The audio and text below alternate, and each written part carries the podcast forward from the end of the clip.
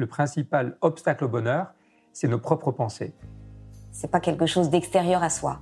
Le bonheur pour moi, c'est la liberté. Pour moi, c'est très simple en fait, le bonheur. C'est euh, c'est juste être. Bienvenue sur le podcast C'est quoi le bonheur pour vous? Je m'appelle Julien Perron, je suis le réalisateur du film C'est quoi le bonheur pour vous? Pendant plus de 4 ans, je suis parti à travers le monde pour interviewer 1500 personnes autour de cette question fondamentale. À travers ce podcast, on parlera bien-être, développement personnel et médecine douce.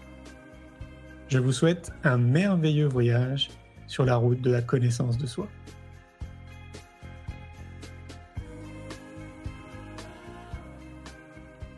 Aujourd'hui, j'ai le plaisir de recevoir Jérôme Oliveira. Jérôme est auteur et réalisateur de documentaires télé. Enseignant de yoga, il organise des conférences méditation avec des personnalités internationales parmi les plus inspirantes, comme Deepak Chopra, Ed Tolle, Neil Donald Walsh ou encore Marianne Williamson. Il est également éditeur pour le secteur bien-être chez lui. Je vous souhaite une belle écoute. Salut Jérôme. Salut Julien, bonjour tout le monde. Comment Merci beaucoup de m'inviter, je vais très bien, merci. Avec toi Bah écoute, très très bien, hein, depuis deux minutes. On était en train de papoter euh, tout à l'heure. Oui, oui, ça va super bien.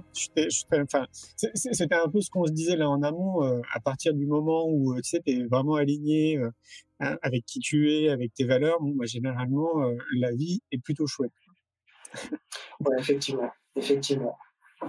Alors, Jérôme, j'imagine qu'il y a des gens qui ne te connaissent pas, et pourtant, euh, tu vas nous l'expliquer, euh, tu as organisé quand même euh, des choses assez exceptionnelles avec des invités vraiment très importants du monde de la connaissance de soi, justement. mais je vais te laisser te présenter. Du coup, qui es-tu, Jérôme? D'où viens-tu? Que fais-tu? Alors, je suis Jérôme Olivera, je suis avant tout auteur, puisque j'ai écrit un premier livre publié il y a trois ans qui s'appelle Brûlant d'amour. Suffit-il d'aimer et d'être aimé pour être heureux? Et un dernier livre qui vient de sortir qui s'appelle Burning Love, le journal pour brûler d'amour sans se brûler les ailes. Et, euh, et, bien que ce fut mes deux premières expériences euh, en tant qu'auteur euh, dans de livres, euh, en réalité, je suis auteur depuis 15-20 euh, ans puisque j'ai écrit, réalisé des dizaines et des dizaines de documentaires télé. Et, mmh. et du coup, j'ai eu cette occasion d'écriture très très précocement en fait euh, dans ma vie. Voilà, donc c'est une continuité. Et puis euh, je suis également prof de yoga. Euh, j'ai découvert le yoga quand j'étais adolescent, à une époque où on ne faisait pas de yoga, il y a 35 ans, mmh. et, et ça ça m'a sauvé la vie, littéralement sauvé la vie, à plein de niveaux. Et, et puis je suis également éditeur. éditeur aux éditions J'ai lu, éditeur bien-être, et je suis en charge de deux grandes collections dans le paysage euh, du développement personnel, du bien-être en France, puisque c'est la, collection numéro un, à savoir la collection bien-être de où il y a notamment Lise Bourbeau, Cartier, tout ça. Et là, est une collection mythique de légendes qui s'appelle Aventure secrète, qui est euh, la collection des petits livres rouges, euh, des livres spirituels, et qui a 62 ans. Waouh Ok. La prophétie des Andes, notamment? Ouais, La prophétie des Andes, qui est le best-seller euh, d'Aventure secrète. Après, il y a Deepak Chopra, il y a Marianne Williamson, James Redfield, le Dalai Lama, Thich Nhat Hanh, euh, Krishnamurti, enfin. C'est énorme. Les poids lourds contemporains. Ouais, exactement. Waouh Et donc tu disais que tu, tu c'est quoi? C'est des courts métrages que tu as réalisés? C'est des documentaires? C'est des films? C'est des films? Non, ok. C'est des documentaires, des documentaires télé, uniquement télé. Je ne connais pas les autres circuits de distribution. Et euh, j'ai commencé, euh, oh là là, il y a 20 ans. Il y a 20 ans.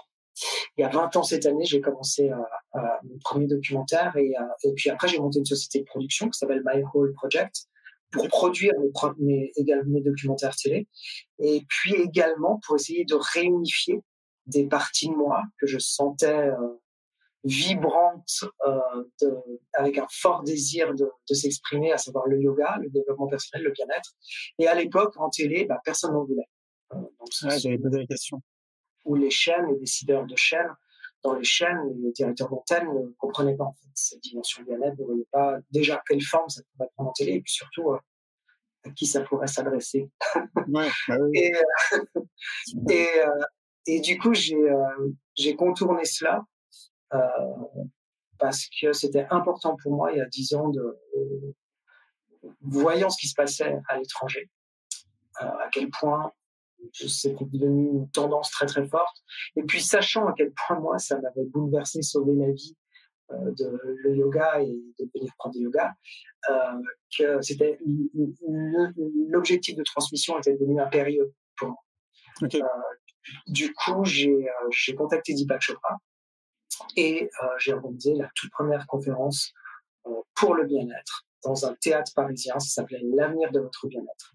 Et c'était la première fois qu'il y avait une conférence dédiée au bien-être pour le grand public dans un théâtre parisien. Très bien. On est en quelle année? Quelle année? Euh, il y a dix ans. Il y a dix ans. Ouais. Et puis après, ben, j'ai continué avec Écartelé, Marianne Williamson, Neil Donald Walsh, euh, l'auteur de Conversations avec Dieu, c'était un moment épique.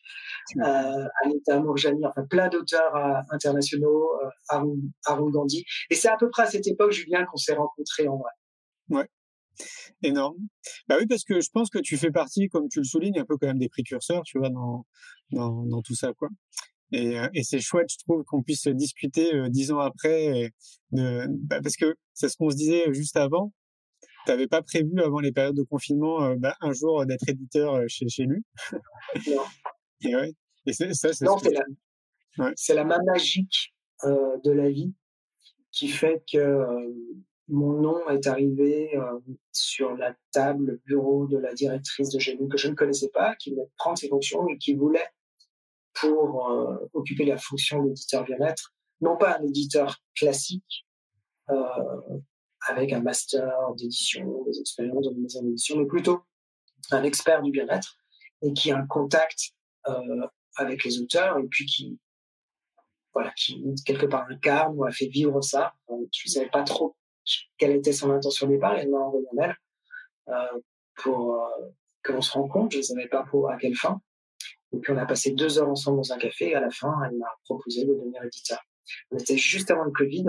Donc j'ai demandé un temps de réflexion, mais évidemment mon cœur me disait euh, j'ai envie d'y aller parce que lorsque euh, on propose un job d'éditeur alors qu'on n'a jamais imaginé, rêvé, fantasmé euh, de devenir éditeur. Enfin, ça ne faisait pas partie de, mon plan de parcours. J'ai trouvé l'accident intéressant. Ah oui. Donc, j'ai, relevé le défi et j'ai dit oui. J'ai commencé juste après le 2 juin 2020, juste après euh, le premier confinement. Ok. Et, euh, et voilà, c'était un grand moment pour moi. Ouais, j'imagine. Pourquoi, euh, pourquoi Burning Love? Ça me fait penser, tu sais, à Burning Man. Il y a un rapport ou pas? Euh, Alors, il y a un rapport probable, probablement inconscient, okay. dans le sens où, où je suis Burning Man. Ah, intéressant. Ok. Je suis Burning Man. Euh, dans le sens où, euh, alors déjà, je rêve d'aller euh, à ce festival et euh, j'espère y aller l'année prochaine. Alors, pour les gens qui ne connaissent pas, c'est un oui. festival qui se passe dans le Nevada et c'est un, un, festival de musique électro, d'art contemporain, mais également de spiritualité et a priori euh, complètement écolo, en tout cas écologiquement responsable, dans le sens où reste rien après ouais. des traces humaines dans le désert et ça dure, je crois, une semaine.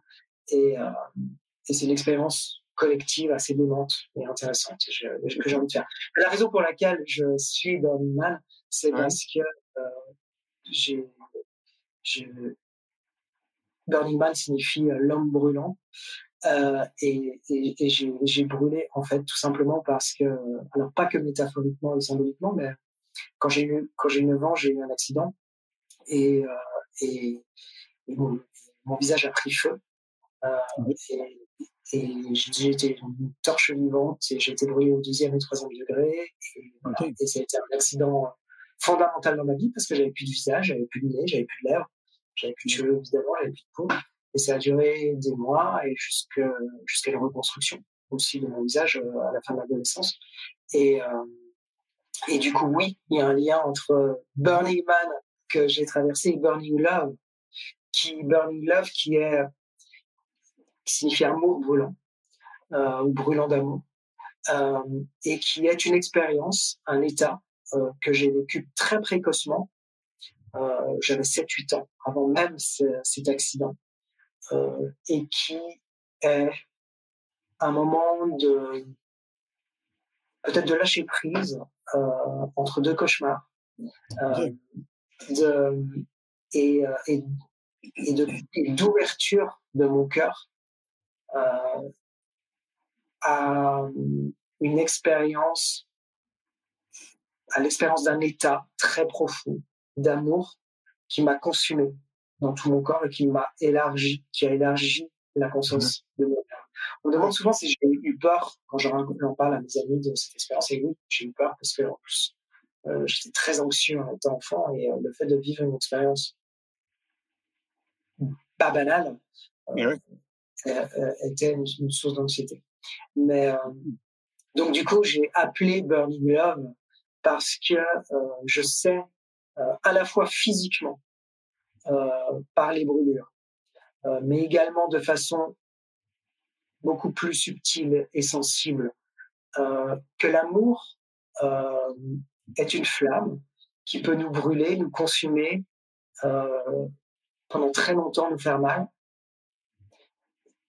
Les, douleurs qu'on peut ressentir au moment d'une séparation amoureuse ou au moment d'angoisse amoureuse sont très comparables aux brûlures physiques dans le, dans le cœur. C'est vraiment très très comparable. C'est quelque chose qu'on ne peut pas éteindre qu'on peut pas soulager euh, et qui nous consume un peu comme la flamme peut consumer sans être visible le plastique. Euh, c'est très comparable dans le cœur. Et en même temps, il y a un autre amour, un amour lumineux euh, qui est également une flamme qui nous élève et qui nous envahit, qui se transmet, qui nous transforme et qui nous mute, qui nous mute en peut-être en être de lien, en être lien, euh, bien plus qu'être qu humain. Et est-ce qu'il y a une phase intermédiaire entre les deux? La phase intermédiaire, c'est euh, c'est ce que j'essaie de transmettre. Ah, okay. Tout simplement parce que à partir du moment où j'ai vécu ça, j'ai vécu ça dans ma chair, j'ai vécu ça dans mon cœur, j'ai vécu ça la nuit, et puis j'ai revécu ça quand j'ai commencé euh, jeune euh, le premier cours de yoga. Dans un état, au bout de 30 minutes, j'étais allongé en savasana et, euh, et j'ai senti dans mon cœur à nouveau s'ouvrir ce que j'appelle ce point dans le cœur et m'envahir et, euh, et, et au-delà des limites de mon corps et de moi-même et de ma conscience. Euh, et j'ai su à ce moment-là que le yoga m'accompagnerait toute ma vie. Et donc, j'ai voulu euh, essayer de favoriser à nouveau l'émergence de ça. Et parvenant à favoriser l'émergence en comprenant comment je pouvais m'installer durablement dans cet état, de faire en sorte euh, à ce qu'il devienne un point de repère, une boussole dans ma vie, une boussole sensorielle, émotionnelle, consciente, eh bien, euh, le fait de le favoriser pour moi m'a permis de pouvoir le transmettre. C'est ce que je sais à la fois dans mes cours de yoga, mais surtout euh, également dans mes livres. Ok. Est-ce que c'est, euh, ça me fait penser à l'expansion de conscience ou c'est un peu trop fort? Oui, c'est ça? Oui, c'est ça. Ok. C'est un état d'amour. Alors c'est une c'est une expansion de conscience, sauf que euh, aujourd'hui dans la littérature de genre accordée à ça, dans notre époque, parce que ça n'a pas toujours été le cas, et euh, c'est plutôt mental. Cette expérience de conscience, elle est plutôt mentale. On est parfois à la limite de l'imaginaire. C'est parfois le, danger. Euh, là, ce dont je parle en termes d'expansion de conscience, c'est une expansion euh, du cœur. Ok. Oui, ça paraît simple comme ça quand, tu le dis, mais l'expansion du cœur, c'est. Alors, dis-moi si je me trompe, mais j'ai pu comprendre que c'est ce que tu enseignais, c'est ça? C'est ce que tu propos Non, je, moi j'enseigne du yoga. Ouais. euh, c'est une pratique de yoga, du hatha yoga. Mais dans ma pratique, euh, j'essaie de faire vivre ça, mais sans le nommer. Okay. Justement. euh, parce que ce qui est intéressant, c'est de pouvoir faire vivre les gens sans faire vivre cette expérience sans les sommer à vivre cette expérience, sans que ça devienne une direction, une directrice ou une injonction.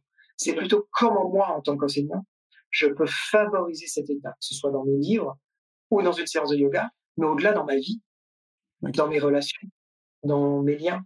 Comment mmh. je peux essayer de transmettre cela Ok, alors du coup, dans ton livre... Pardon? Dans mon job d'éditeur également aujourd'hui, c'est clair. Ok. Oui, donc en fait, euh, de manière assez synthétique, euh, c'est transmettre de l'amour. Non. C'est pas transmettre de l'amour parce que ça veut pas dire grand chose transmettre de l'amour parce qu'un jour on aime, un jour on n'aime pas, un jour c'est tellement conditionné ah, l'amour que c'est pas transmettre de l'amour. Moi, j'adorerais qu'un jour on transmette de l'amour et qu'il y ait des manifestations pour plus d'amour, qu'il y ait ah des émeutes d'amour, mais honnêtement, ça n'arrivera pas. Ça n'arrivera pas. Euh, si ça arrive, j'aimerais en être. J'aimerais connaître cette expérience. Il y a des petites expériences, mais c'est sûr que c'est pas à l'échelle nationale. Hein. C'est pour ça que euh, ça peut pas être une politique et ça peut pas être euh, simplement un élan du cœur, je transmets l'amour. Non, non, c'est comment je peux amener l'autre à faire l'expérience de lui-même et cette expérience du point dans le cœur. Euh, les mystiques, euh, euh, ce soit dans, le yoga, les hindouistes se parlent de, de grottes cachées dans le cœur, une, grotte inaccessible qui enfermera une lumière. Et, euh, et une fois qu'on pénètre cette grotte, euh, elle s'ouvre et nous illumine tout entier. Les kabbalistes parlent de points dans le cœur, euh, un tout petit point dans le cœur. Et une, une fois que l'on ressent ça, mais je suis sûr que tu l'as déjà ressenti. C'est possible. Une fois que l'on ressent cela, on peut complètement euh, se laisser aller à cela. Euh, je discutais avec une femme éditrice qui, euh, qui est d'obédience catholique, c'est vraiment un repère chez elle. Et, euh, voilà, et on parlait de ça justement, et, euh, et elle me parlait de la grâce et de, de, de l'Esprit Saint euh, dans le catholicisme.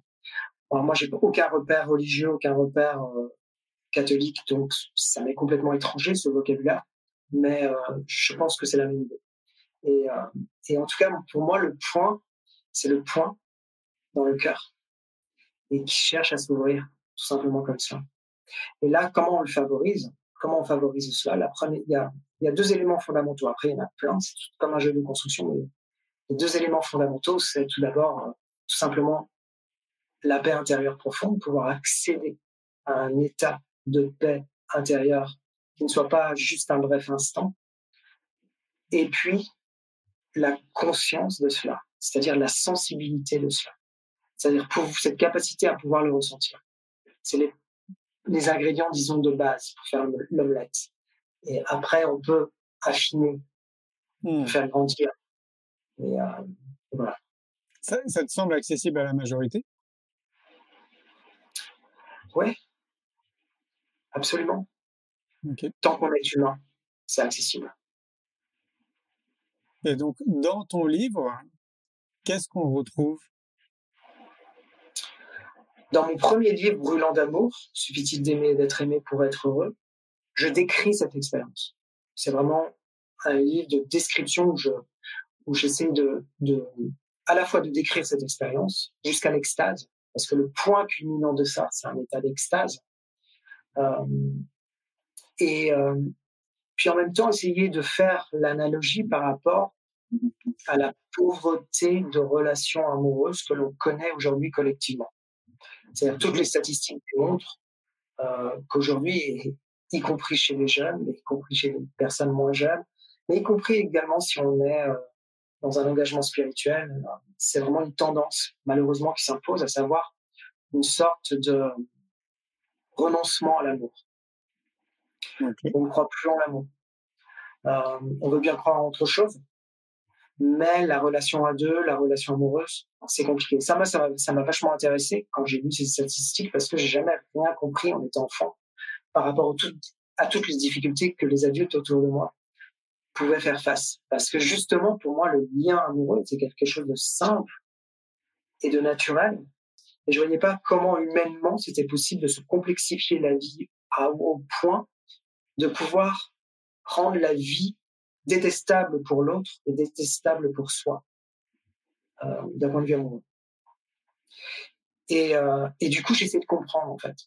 Et, euh, et donc voilà, donc je fais à la fois, je mets en face à face cet état d'amour dans ce premier livre, et également ces expériences humaines très compliquées au sujet de l'amour, et voir comment une convergence euh, ou comme, est possible et comment l'un, c'est-à-dire l'état d'amour, pourrait aider les relations amoureuses à être beaucoup plus euh, heureuses, épanouissantes, stimulantes, euh, créatives, euh, non formatées, non codées socialement et, et libres.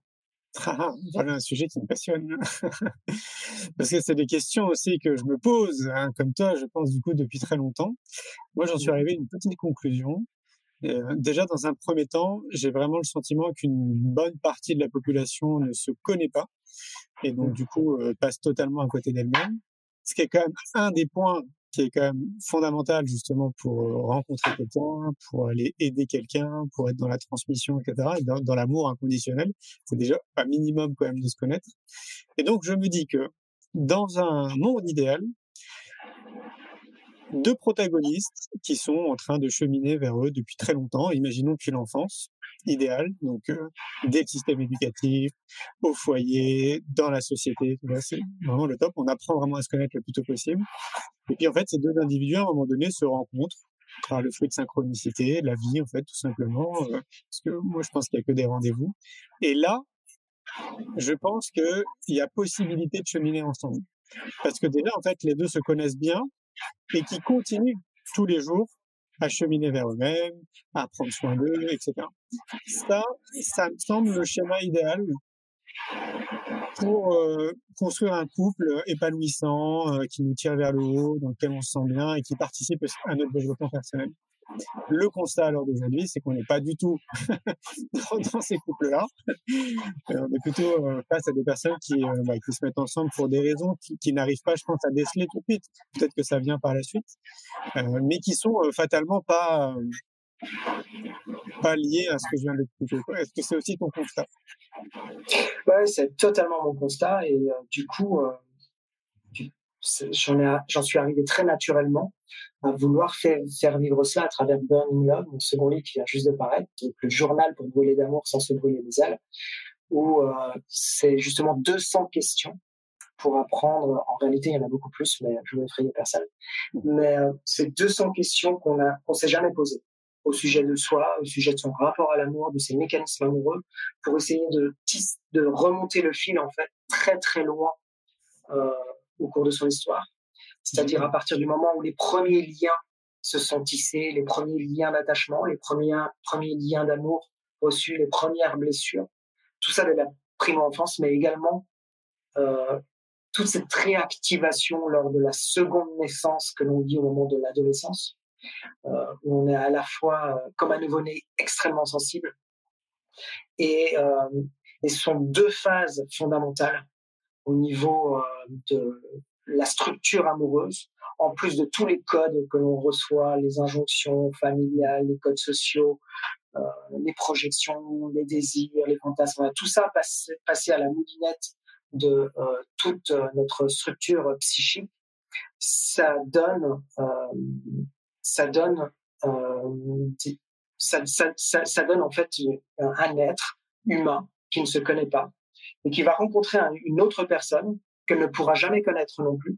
Mmh. Et euh, à deux, elles vont essayer, tant bien que mal, euh, de vivre une histoire à travers euh, leurs blessures, leurs frustrations, le, leur lien d'attachement et, et, et, et, toutes les épreuves en fait que la vie en plus va leur réserver.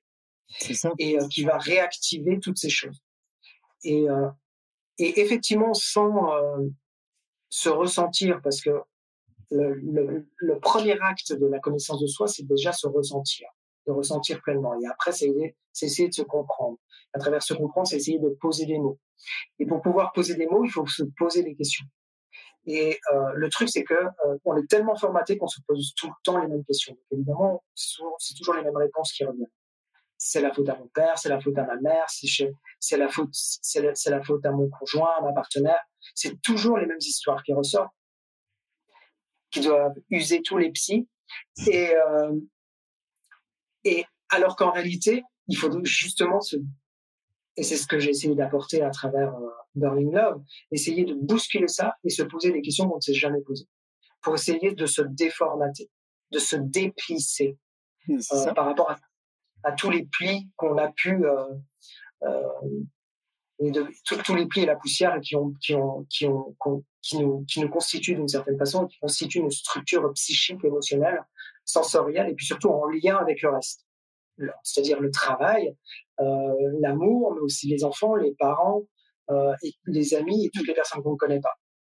Et, euh, et en plus on croit être ça. Donc on, on va scotcher tout ce truc qu'on ne connaît pas avec la croyance d'un truc qui euh, ne correspond absolument à rien de ce que nous sommes. Et comment être heureux en amour à travers tout ça?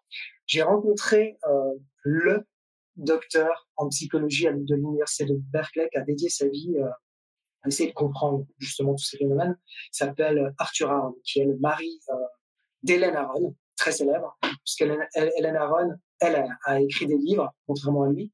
Hélène Aron, c'est elle qui a conceptualisé, qui a découvert l'hypersensibilité. On en parle beaucoup aujourd'hui.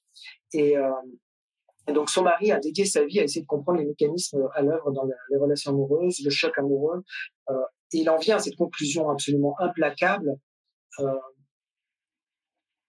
en étudiant votre santé mentale, psychiquement, on peut prédire votre histoire amoureuse ce qui va se passer. Ok. Si vous allez être heureux ou malheureux, comment elle va s'arrêter, le fait qu'elle va s'arrêter, qu'elle va s'arrêter, si vous allez être la personne qui va quitter ou qui va être quittée. Tellement, tellement on est formaté.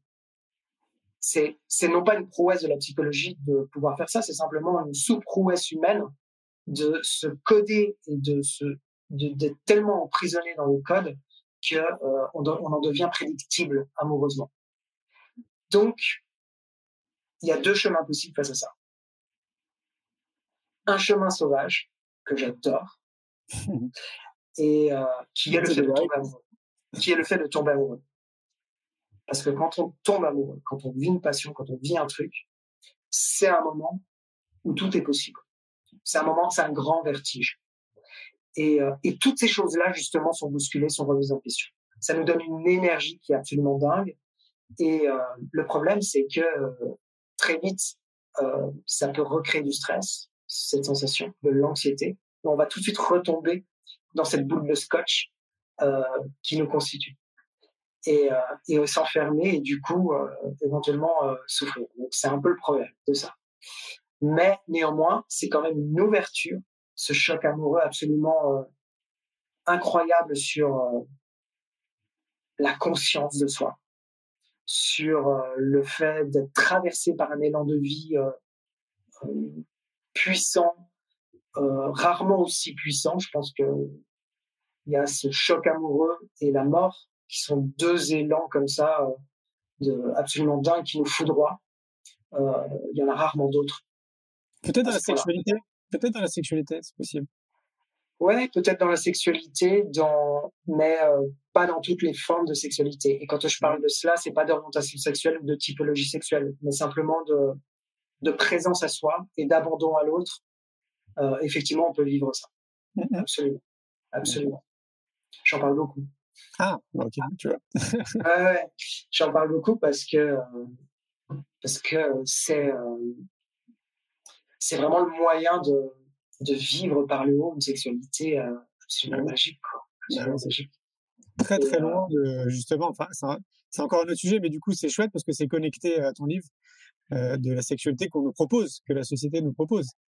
Euh, Je pense que le domaine le plus codé, là où il y a le plus de codes sociaux et de moins d'espace de liberté pour l'imaginaire, pour la créativité, pour soi, pour l'abandon, pour la confiance, c'est la sexualité. C'est absolument dingue comme c'est connu. Absolument dingue. Ouais. Merci les films porno, quoi? Ouais, bah ouais, merci les êtres humains, dans le sens où euh, qui a constitué cette méga industrie euh, C'est ça. Oui, c'est vrai. Si elle existe, c'est qu'on la regarde, donc euh, forcément. Ouais, c'est qu'elle elle correspond à un besoin. Et euh, le problème, c'est que c'est pas tant le porno en fait, c'est vraiment euh, le fait de. Je suis pas sûr que ce soit le porno qui ait créé euh, ces codes sexuels. Je pense qu'ils étaient déjà très pauvres. Oui, sûrement, sûrement qu'ils étaient déjà très pauvres avant. Il y a de fortes chances, mais à mon sens, ça a quand même codifié encore plus. J'ai l'impression d'ailleurs que cette nouvelle génération là qui a 20-30 ans, ça, ça, ça, a quand même vachement quotidié. Enfin, on est très loin. Enfin, L'idée motrice que j'entends derrière tout ça, c'est euh, euh, il faut absolument jouir, euh, il faut absolument avoir un orgasme le plus rapidement possible. Euh, si tu couches avec quelqu'un qui a pas d'orgasme, en fait, bah en gros, c'est comme si tu n'avais pas fait l'amour. Enfin, tu vois, il y a une espèce de pression d'ailleurs qui, qui, est juste dingue.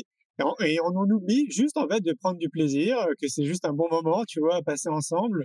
Et, et, et pour moi, je, pense que c'est lié quand même, c'est sociétal. Je crois quand même que l'impact des de YouPorn, des, de tous ces films porno, est quand même assez important. Quoi. Bah, là où ça a un impact, en fait, c'est que ça crée une addiction. En plus. Ça crée une addiction. Mais oui. Et, euh, et, et c'est là où ça, ça effectivement, ça s'insinue euh, dans mmh. nos sexualités. Euh, mais euh, mais le, la sexualité a toujours été codifiée, extrêmement codifiée dans quasi, quasiment toutes les civilisations, dans toutes les époques.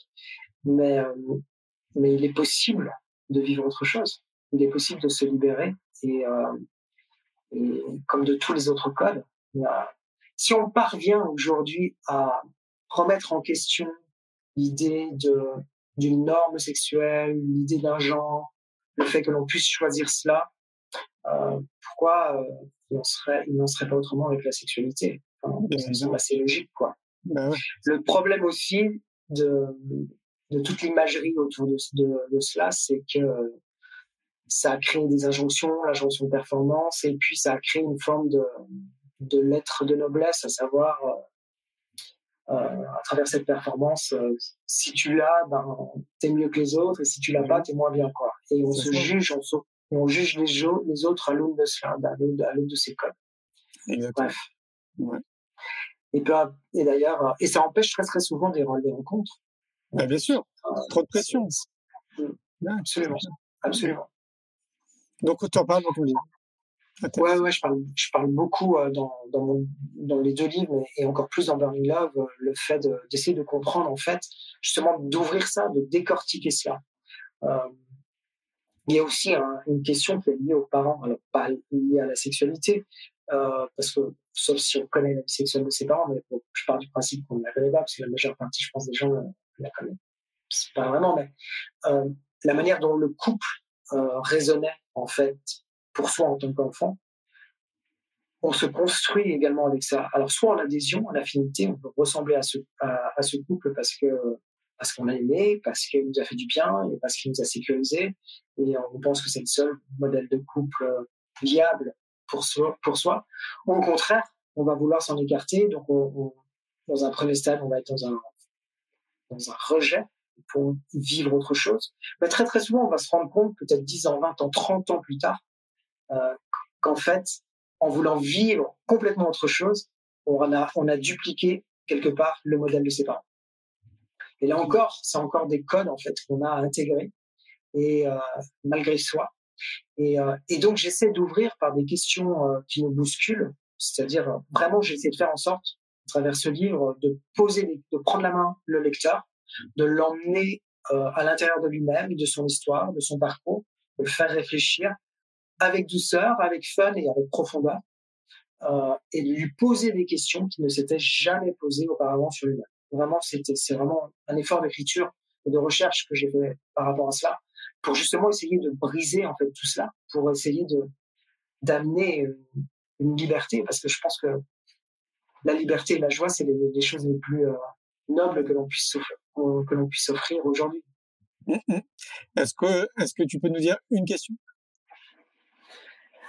Euh, Une question, c'est compliqué parce que il y en a beaucoup, mais euh, je peux dire par exemple euh, que le point de départ, ça va être un truc genre, on est à la plage, on a un livre genre Feel Good, c'est mon livre. Et là, on fait le, bilan historique, la chronologie de toutes les relations que l'on a pu avoir, qu'elles soient amoureuses, sexuelles. Euh, on essaye vraiment de faire remonter à la surface de son souvenir. Si on, on en oublie, c'est pas grave, mais c'est intéressant de noter qu'on a oublié le prénom, euh, qu'on ne sait pas trop, qu'on sait ce dont on se souvient, c'est un moment de plaisir, mais c'est pas tant la personne, mais plutôt l'endroit. Ça va être des choses comme ça. Et toutes ces choses vont indiquer des, des, vont indiquer en fait des, euh, une manière de fonctionner. C'est-à-dire une manière d'être sensible à l'autre, une manière d'être sensible au monde, une manière d'être sensible au plaisir. Toutes ces choses-là euh, vont faire que, à partir de ça, je vais accompagner le lecteur pour l'amener à tisser un lien en lui-même de plus en plus profond en faisant le tour, en fait, à la fois de ses projections, de ses croyances, de son histoire bébé avec tous les liens d'attachement, euh, lui faire prendre conscience, en fait, de la manière dont on peut s'attacher aux autres euh, et en quoi ça influence euh, et détermine, conditionne, euh, alourdit euh, toutes les relations amoureuses, y compris sexuelles, si elles sont juste sexuelles. Et jusqu'à une élévation d'amour. C'est vraiment le parcours du livre. C'est partir des choses très basiques de son histoire, amener une prise de conscience, faire le tour de soi en profondeur, et ensuite faire vivre au lecteur une expérience, celle du point dans le cœur, et cette élévation d'amour. Ça veut dire qu'il faut être prêt pour euh, lire ton bouquin, parce que j'ai l'impression que c'est une euh, belle descente vers soi-même. Euh, faut en avoir le désir. Ouais. Mais je pense que c'est vraiment, je, je suis hyper heureux parce que vraiment j'étais très fébrile en, en, écrivant ce livre parce que c'était un travail de recherche très très long euh, et euh, et j'étais hyper soucieux euh, de vouloir bien l'écrire, d'être le plus juste et précis possible parce que parce qu'il y a une responsabilité d'auteur à ce moment-là. Euh, on peut pas écrire n'importe quoi, on peut pas amener le lecteur à faire n'importe quoi. Et, euh, et donc j'ai eu beaucoup de garde-fous autour de moi pour m'accompagner dans dans, dans, en cela. Maintenant qu'il est sorti, euh, je pense que, comme toi, j'ai eu des retours d'un mois et demi, euh, enfin toi, a priori très rapidement euh, ouais. sur ton livre, que je n'ai pas encore lu, mais que je vais lire cet été promis, à la cool, en vacances. Merci. Et, euh, et, euh, et vu les retours que j'ai, c'est absolument dingue et bouleversant. Enfin, chaque jour, j'ai des messages de lecteurs qui qui, que je ne connais pas et, et qui m'expliquent ce qu'ils ont vécu à travers ce livre et, et, et cette transformation. Et l'histoire la plus incroyable euh, qu'un lecteur euh, m'a a partagé avec moi, c'est un, un garçon qui est jeune, qui a 26 ou 28 ans, je ne sais plus très bien, qui vit en Suisse et qui fait une thèse euh, sur euh, la biodiversité, l'environnement, et, il était bloqué dans l'écriture de sa thèse. J'ai cru comprendre pour des raisons de et, euh, et il devait rendre sa thèse fin juin. Et euh, il n'y arrivait pas. Il n'arrivait pas à l'écrire, il n'arrivait pas à l'écrire. Il était bloqué au milieu de sa thèse. Et ça, ça a eu un impact très fort sur lui, dans le sens où euh, il ça a développé une anxiété de ne pas pouvoir écrire. Il a pris 10 kilos, il a fait une pelade. Euh, il, il, il avait envie de dormir tout le temps, enfin, voilà, des, des signes d'anxiété, de dépression très très forts. Il a, il a fait mon livre. Alors je suppose que c'était un peu lié à une relation amoureuse et euh, et il m'écrivait pour me remercier et me bénir parce que euh, il a terminé sa thèse à l'issue de mon livre en trois semaines et que pour lui c'est grâce à mon livre et donc il me remercie. C'est génial. Et euh, c'était juste incroyable, juste incroyable. Voilà, c'est le genre de témoignage que je ressens. Ok. Euh, ça me fait penser à une question. Tu sais, le, le premier film que j'ai réalisé s'appelle C'est quoi le bonheur pour vous? Ouais. Et, euh, et, en fait, et plus les années passent, et plus j'ai envie de réaliser un film qui pourrait s'appeler C'est quoi l'amour pour vous? Mmh. Et du coup, peut-être la première, question, la première personne à qui je vais poser la question, c'est quoi l'amour pour toi, Jérôme? Là, tu me poses la question? Là, je te pose la question. euh, c'est une bonne question. C'est une très très bonne question. Euh, pour moi, l'amour, si je devais résumer l'amour en un mot, c'est le lien. L'amour est un lien. Chaque lien est une opportunité d'amour. Les liens avec les personnes, les liens avec soi, les liens avec la nature, les liens avec la vie, les liens avec l'univers, peu importe, tous les liens. Et, euh, et plus on multiplie les liens, plus on est en lien, et plus on est en capacité d'aimer, d'ouvrir son cœur. Hmm. C'est la première chose. C'est ce lien. Le lien est amour. Et c'est à travers ce lien que va pouvoir circuler l'amour. L'amour est aussi un état. C'est un état qui nous transporte au-delà de toutes les limites de nous-mêmes, notre corps, nos croyances, notre imaginaire, le temps, l'espace, au-delà de tout. Ça nous transporte au-delà. Et c'est là où on touche un peu l'extase, parce que l'extase, a l'idée de se transporter au-delà de nous-mêmes, dans une autre, dans un autre état. L'amour offre cela. Puis l'amour, c'est aussi une force. C'est une force qui a cette capacité de nous élever, de nous guérir, de nous donner de l'espoir, de pardonner, de vouloir la vie et d'accepter. D'accepter. Est-ce que ça serait pas la, clé de, de, notre humanité, l'amour? Moi, je milite beaucoup pour euh, une révolution d'amour, ah, pour oui. un état d'amour. Et euh, comme je le disais euh, tout à l'heure, je pense que qu'elle ne sera pas politique. C'est impossible qu'elle soit politique. Parce que par essence, l'amour ne peut pas s'inscrire dans une forme de lutte, de combat. Parce que justement, l'amour, c'est aussi accepter. Et euh, accepter le fait que, que l'on puisse désirer autre chose qu'on le comprenne ou qu'on ne comprenne pas, que l'on pense que c'est bien ou pas bien, peu importe sa morale et ses identités, euh, ses référents, mais je pense que l'amour ne peut pas être une révolution politique, mais c'est une révolution humaine. Et en touchant chaque être un par un, tout simplement déjà en étant cela et en favorisant cela autour de soi, c'est là où on touche au collectif, c'est là où on touche à cette révolution humaine, et c'est là où, euh, l'être humain est appelé euh, à plus d'amour. Et ce qui m'effraie aujourd'hui, c'est de, de, voir, d'entendre des gens, notamment dans la spiritualité ou dans le développement personnel, qui veulent s'écarter de l'amour parce que pour eux, l'amour, c'est égal toxique, relation toxique. Ouais, il y a une forte tendance par rapport à, à, à, à ça dans le développement personnel et la spiritualité. Okay. Il y a aussi cette idée de hiérarchie de valeurs, à savoir l'amour amoureux, c'est pas noble mm. par rapport à un amour qui serait divin ou inconditionnel. Et voilà. Ah oui.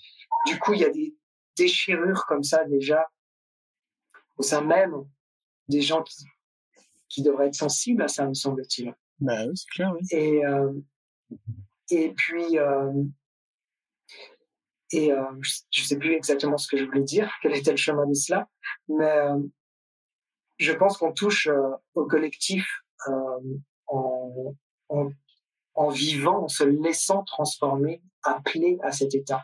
Et, euh, et je pense que c'est vraiment l'avenir de l'humanité pour répondre à ta question et ce que tu, ce que tu disais, ça me semble évident parce que c'est la seule chose qui peut nous garantir de rester humain.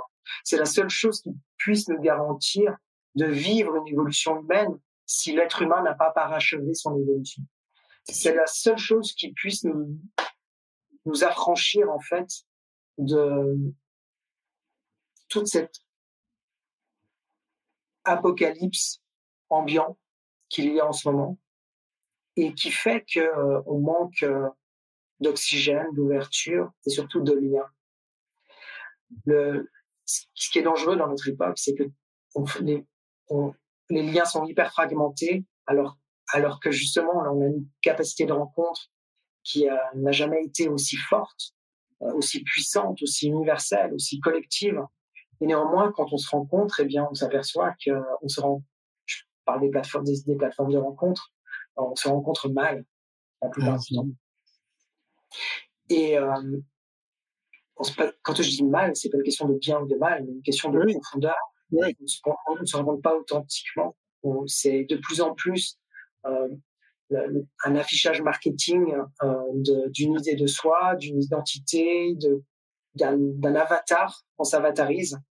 Et, euh, et c'est deux avatars qui se rencontrent et qui euh, euh, aimeraient se désirer à un moment donné. Peut-être pour ne pas être seul, parce qu'au fond, on est quand même. Très clairement. Se sent seul. Très bien. C'est les, codes de la société de consommation. Hein. C'est de la pure consommation. C'est de la pure consommation.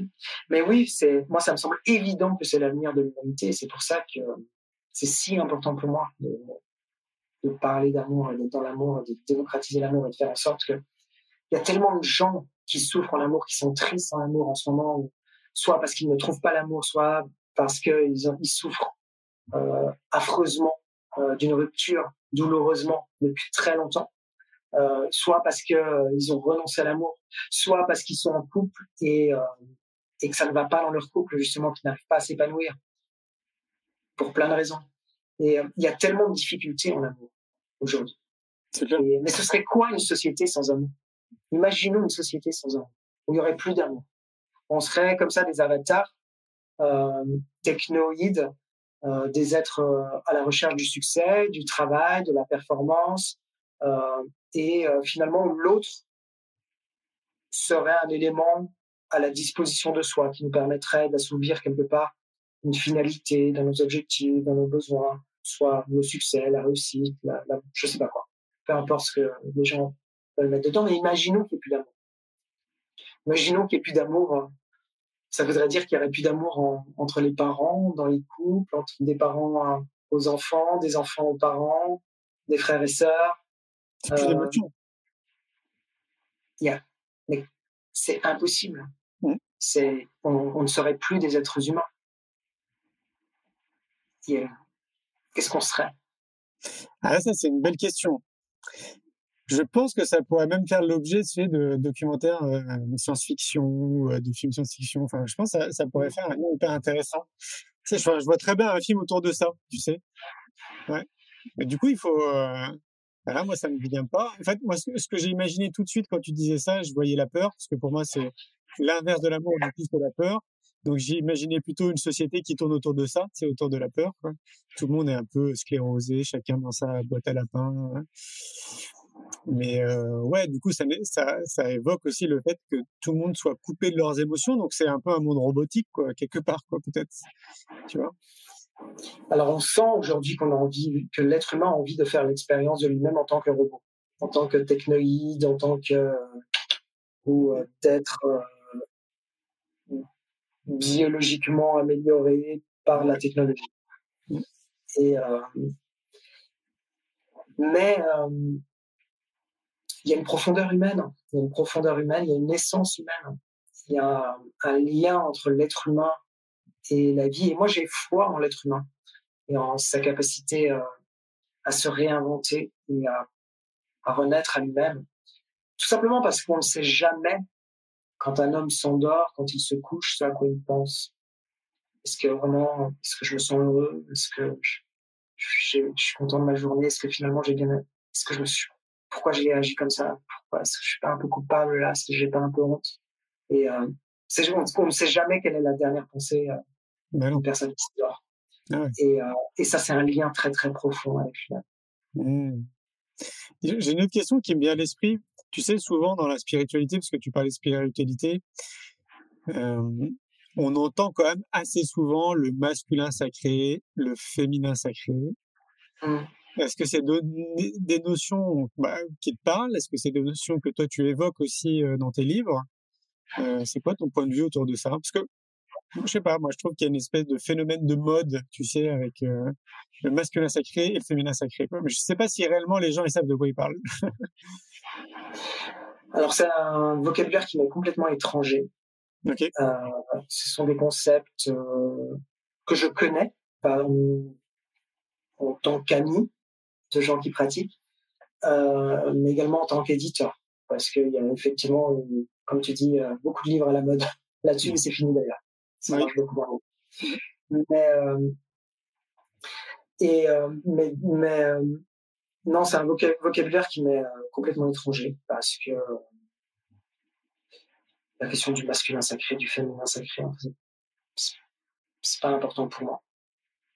Euh, je pense que c'est encore des concepts que, c'est encore le mental, euh, des projections, un imaginaire qui se surajoute, alors qu'on doit faire l'inverse, je crois. En tout cas, moi, mon chemin, celui que je propose, c'est l'inverse. C'est vraiment essayer de, de, de, vivre un retour à soi et à l'essentiel, et justement pas de d'étiqueter des choses euh, et de les coder. Oui, finalement, c'est revenir aux bases, ce que tu proposes, de, de, se connaître. c'est hyper simple, mais c'est hyper simple. Le chemin est facile. Et donc, le, euh, le cadeau que tu proposes, in fine, à la fin de ce livre, qu'est-ce qui se passe quand le lecteur il ferme le livre?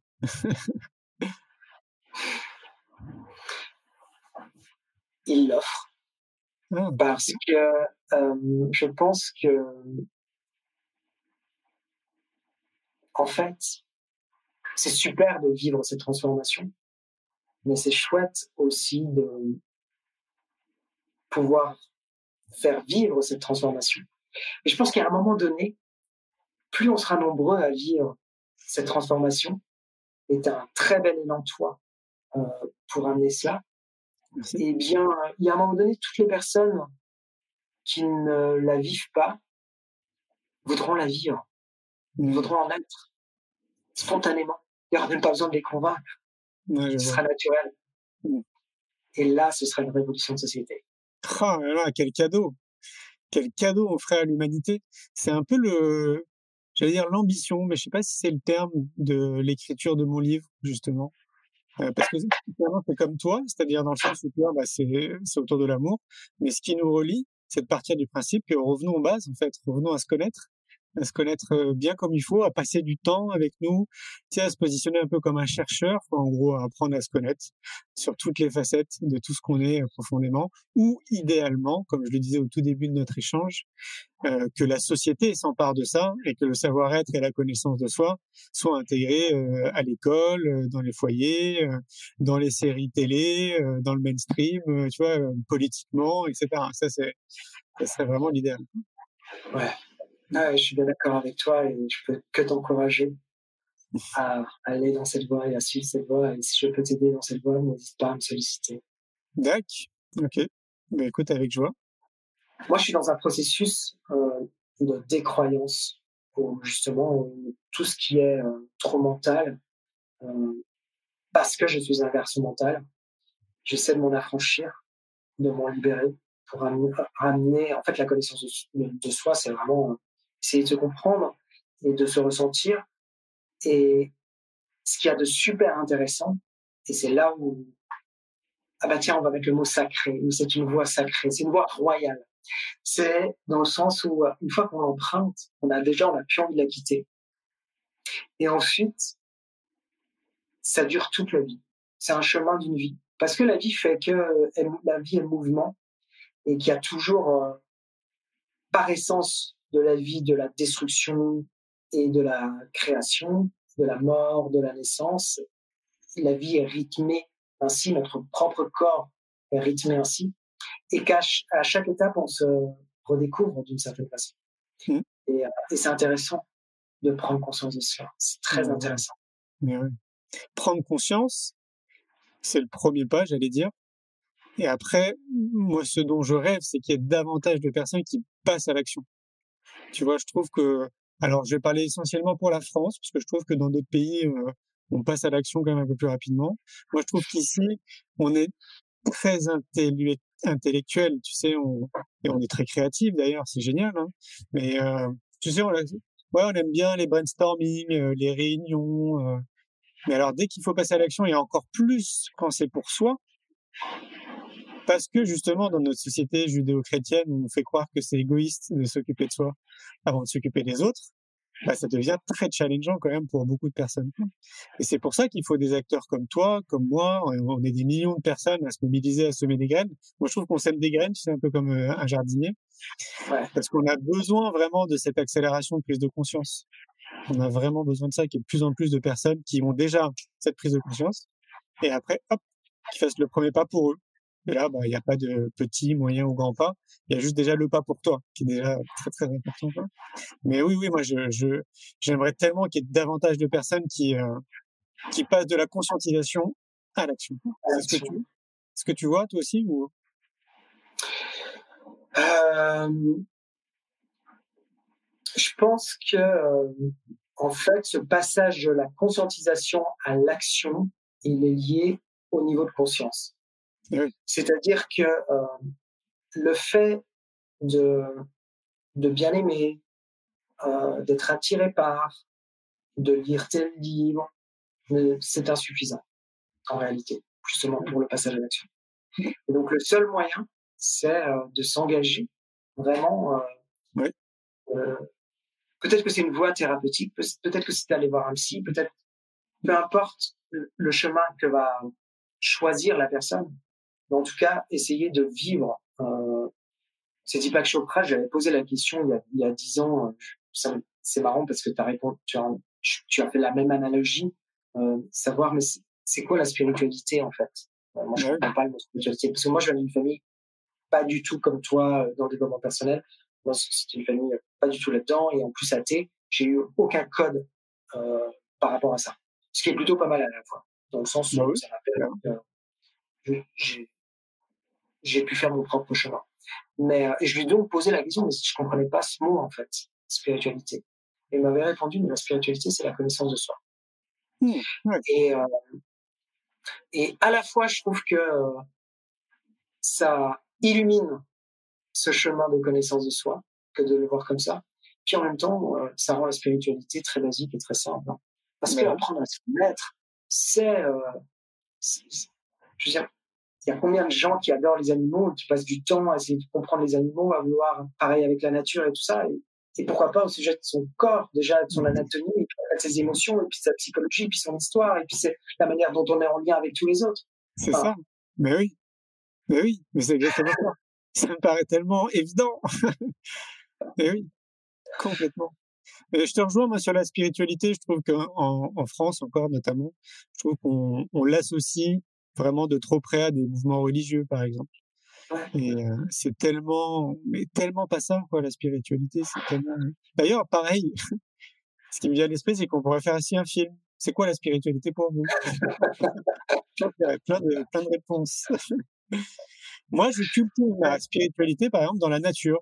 Je me sens, mais totalement en communion avec la nature et j'ai l'impression d'être un frère. Euh, tu vois, je, ouais, je me sens bien, voilà, quand je suis seul euh, en pleine nature. Quoi et que je bivouaque.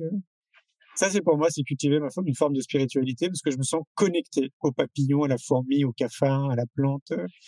Je me sens un peu comme à la maison, en fait. Ouais, ouais, bah moi, c'est pareil. C'est très, très drôle parce que je, je donnais un stage de yoga euh, le week-end dernier en forêt, justement. Ok. Euh, et euh, à la fin de la journée, on était tous ensemble, c'était chouette. Puis il y a une guêpe qui s'est posée sur ma joue et, moi, j'ai, j'ai, absolument pas peur des, insectes comme ça, enfin, les abeilles, les guêpes, je touche pas, voilà, je vais pas partir, tout ça. Sauf que j'avais mes lunettes et très vite, vraiment, en, j'ai pas eu le temps de calculer, elle est, venue sur mon œil. Et j'ai pas bougé. Je suis resté euh, hyper tranquille. J'ai évidemment fermé l'œil et elle, circulait comme ça. Et en plus, elle était emprisonnée derrière ma lunette. Et puis tout le monde commençait un peu à hurler autour de moi en disant ah! euh, je pense, je me disais, maintenant, il faut, enfin, faut être plutôt calme, dans le sens où si je bouge la lunette, si je fais n'importe quoi, elle va me piquer l'œil. Je pas envie qu'elle me pique l'œil. Et donc, je suis resté tranquille. J'ai attendu qu'elle, qu'elle parte. C'est ce qu'il faut faire. C'est ça. Et en fait, c'est, j'imagine que c'est aussi ça, ce dont tu parles avec euh, le contact de la nature. On, est de la nature. C'est pas la nature et nous. C'est pas nous euh, qui malmenons la, la nature, c'est nous qui nous malmenons. Mmh, mmh. Tout à fait. Je vais te poser une dernière question parce que je trouve que j'ai plein d'autres questions, mais ça fait déjà une heure. C'est quoi le bonheur pour toi, Jérôme? C'est quoi le bonheur pour moi? Ouais.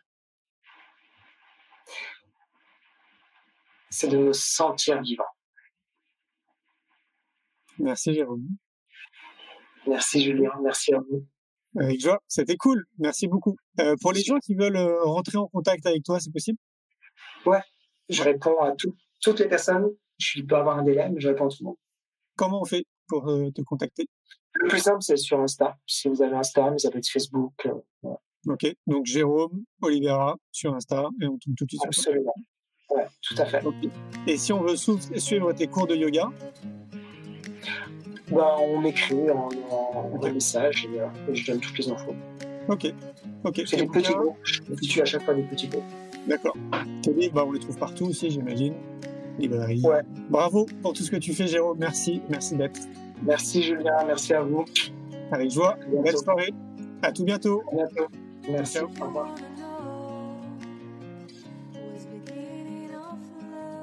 Un grand merci pour votre écoute. J'espère que vous avez passé un bon moment avec nous. Pour prolonger l'expérience C'est quoi le bonheur pour vous? Et continuer votre cheminement sur la connaissance de soi, je vous invite vivement à lire mon livre C'est quoi le bonheur pour vous? que vous trouverez dans toutes les librairies. Jouez et amusez-vous avec le jeu de cartes entre amis, avec des inconnus, dans le monde de l'entreprise, à l'école. Regardez le film C'est quoi le bonheur pour vous? Et surtout, Prenez soin de vous. Je vous souhaite un merveilleux voyage vers vous-même.